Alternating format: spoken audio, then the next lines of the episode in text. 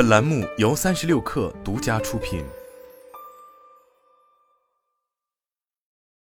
本文来自微信公众号猎聘。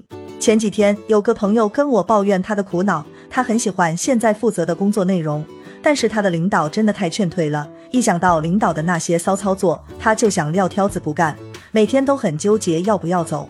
想想也是，假如有两家公司，体量、工作内容都差不多，其中一家公司团队领导好相处，另一家公司领导很难搞，那么在这两家公司工作的体验是绝对不同的。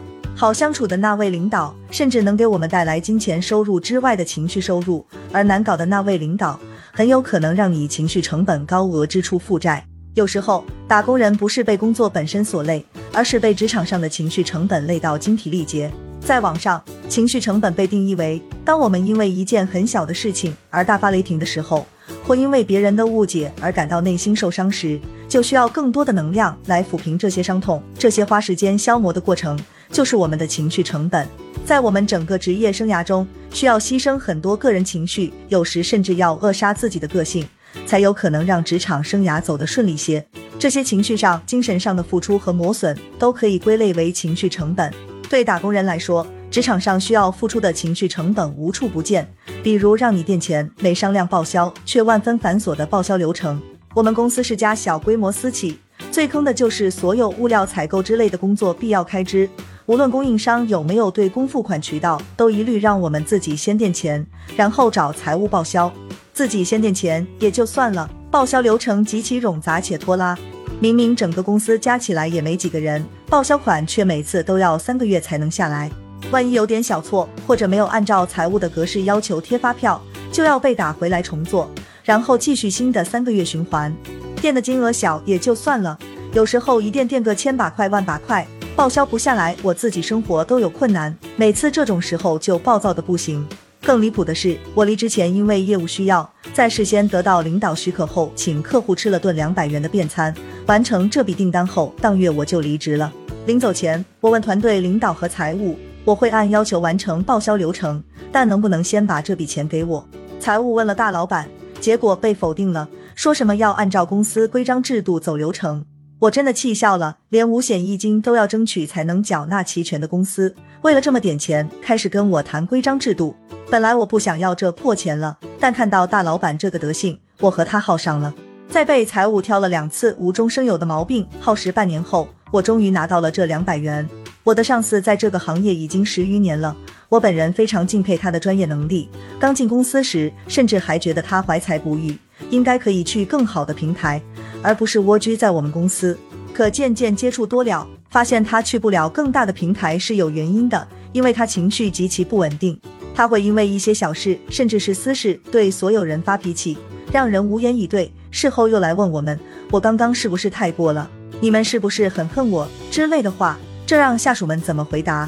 还有时候他自己不知道为什么心情不好，一个办公室的人就得一整天看他脸色。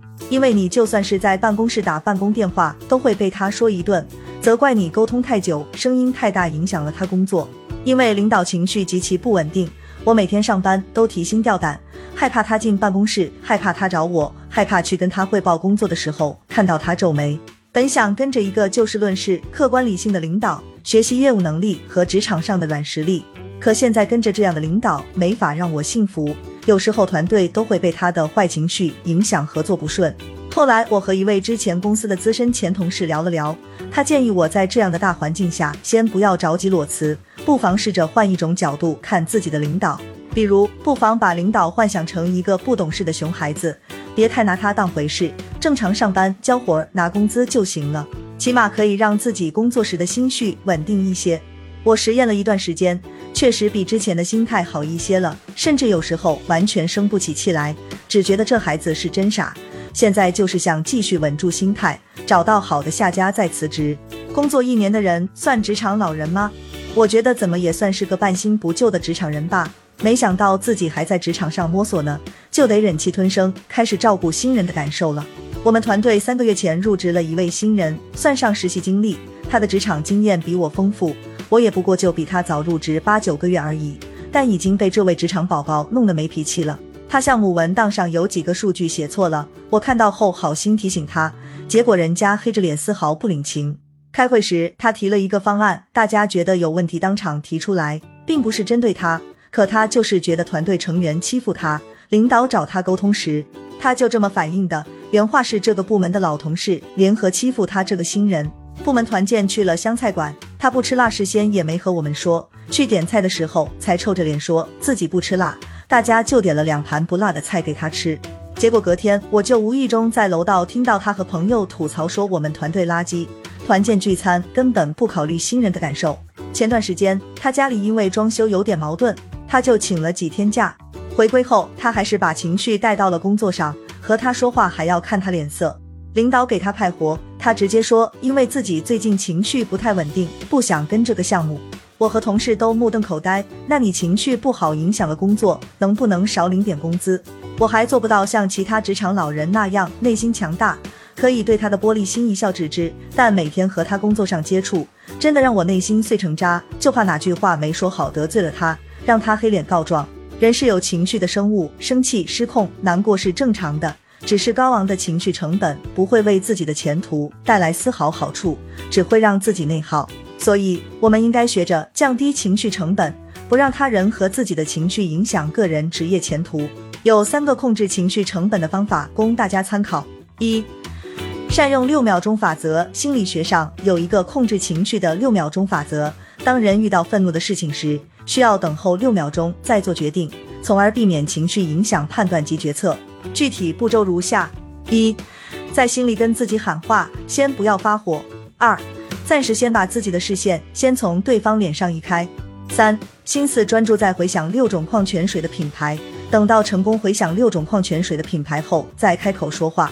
在职场上，不要为了图一时嘴上的痛快，浪费自己的精力，及时让情绪回归正轨，改变状态，解决问题才是关键。二，失控前离开现场，做一些运动。如果在沟通时，你觉得自己的负面情绪越来越强烈，可以先暂停一下沟通，离开现场，去外面透口气，做几分钟简单的运动。身体活动有助于减轻可能导致您愤怒的压力，让自己的大脑回归理性。三，事后找第三方复盘。如果你在工作中无法避免要和有可能会让自己情绪失控的同事相处共事，最好等双方都相安无事时，找口碑好的老同事或者领导复盘一下双方的冲突和感受。人的本性难以改变，但憋在心里的矛盾和委屈要说开，才能继续工作下去。也记得让那些总是引发你的情绪成本超支的人知道，你没拿他工资，也没有义务惯着他。